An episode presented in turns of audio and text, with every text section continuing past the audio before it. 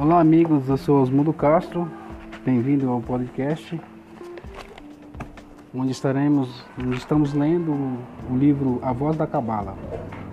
E no capítulo de hoje vamos ler o seguinte tema: Desejos, o motor da mudança. Então,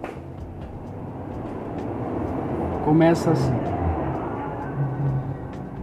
é totalmente impossível realizar um, um mínimo movimento, ou seja, sem a possibilidade de beneficiar, se beneficiar-se de alguma, de alguma forma. Os desejos não surgem do nada, formam-se inconscientemente em nosso interior e surgem somente quando chegam a ser algo de algo definido como como, por exemplo, quero pizza. Platão disse uma vez: a necessidade é a mãe da invenção. E estava certo. De forma similar, a Cabala nos ensina-nos que a única forma pela qual podemos aprender algo, primeiramente é querer fazê-lo. É uma fórmula muito simples. Quando queremos algo, fazemos o necessário para consegui-lo. Criamos tempo, acumulamos energia, desenvolvemos habilidades, habilidades necessárias. Isto significa que o motor da mudança é o desejo. A forma que se desenvolvem os nossos desejos define, determina toda a história da humanidade. À medida que se desenvolvem, motivam pessoas a estudarem o seu meio ambiente de forma que possam realizar os seus desejos. Diferente dos minerais, plantas, animais, as pessoas se desenvolvem constantemente em cada geração e em cada pessoa. Os desejos surgem mais fortes. Quando uma pessoa move sua mão da cadeira para a mesa, Parece-lhe que, ao pôr a mão sobre a mesa, receberá maior prazer. Se não pensar assim, a pessoa deixaria sua mão na cadeira pelo resto da vida sem movê-la, sequer um centímetro. Não há que falar de um maior esforço.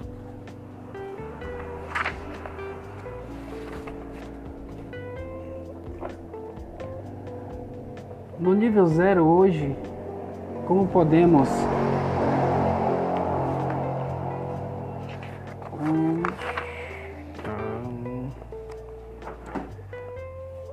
O motor da mudança é o desejo. É feito cinco níveis, do zero ao quarto, a quatro.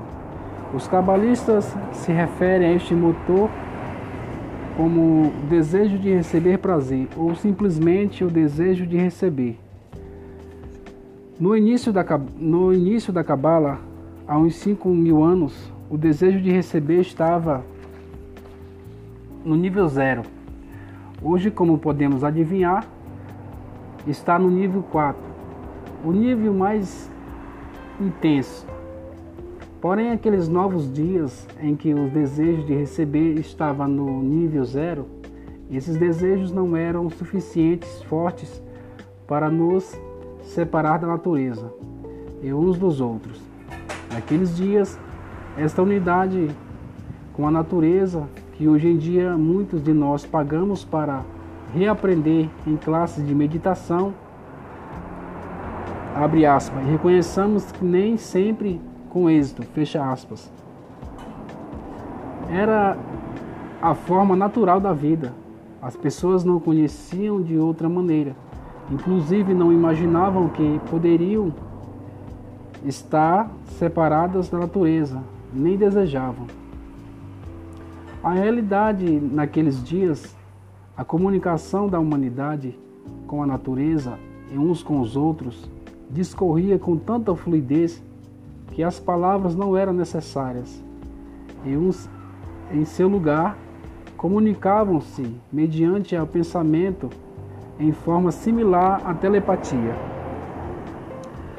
Era um tempo de unidade e humanidade. Por completo, era uma só nação. Mas ocorreu uma mudança.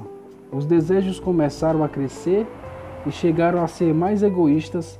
As pessoas quiseram mudar a natureza e usá-la para suas próprias necessidades.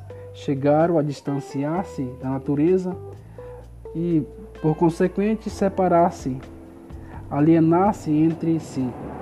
Hoje, muitos séculos depois, estamos descobrindo que essa não foi uma boa ideia. Simplesmente não funciona.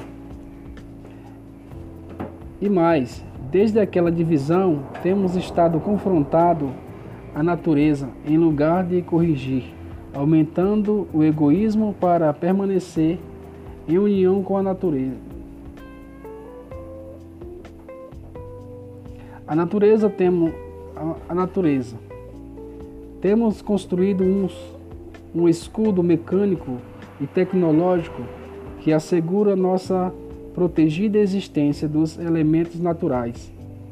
Isto significa, sem dúvida, que sejamos conscientes ou não, estamos em realidade tratando de controlar a natureza e tomar, assento do, tomar o assento do condutor.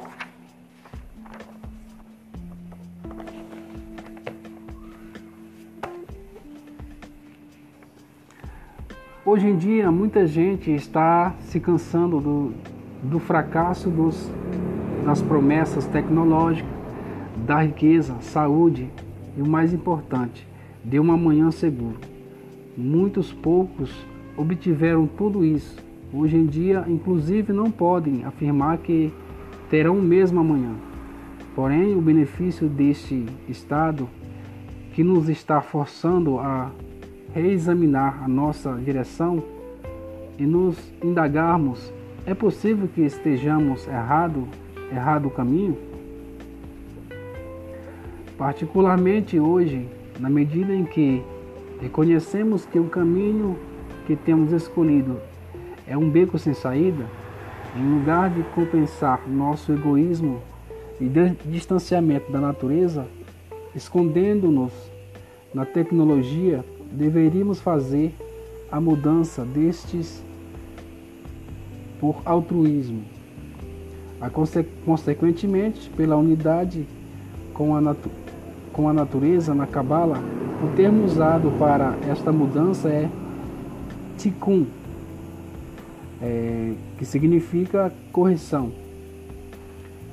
Conscientizarmos de nosso aleijamento da natureza significa reconhecer a divisão que acontece entre nós, abre aspas, seres humanos, fecha aspas.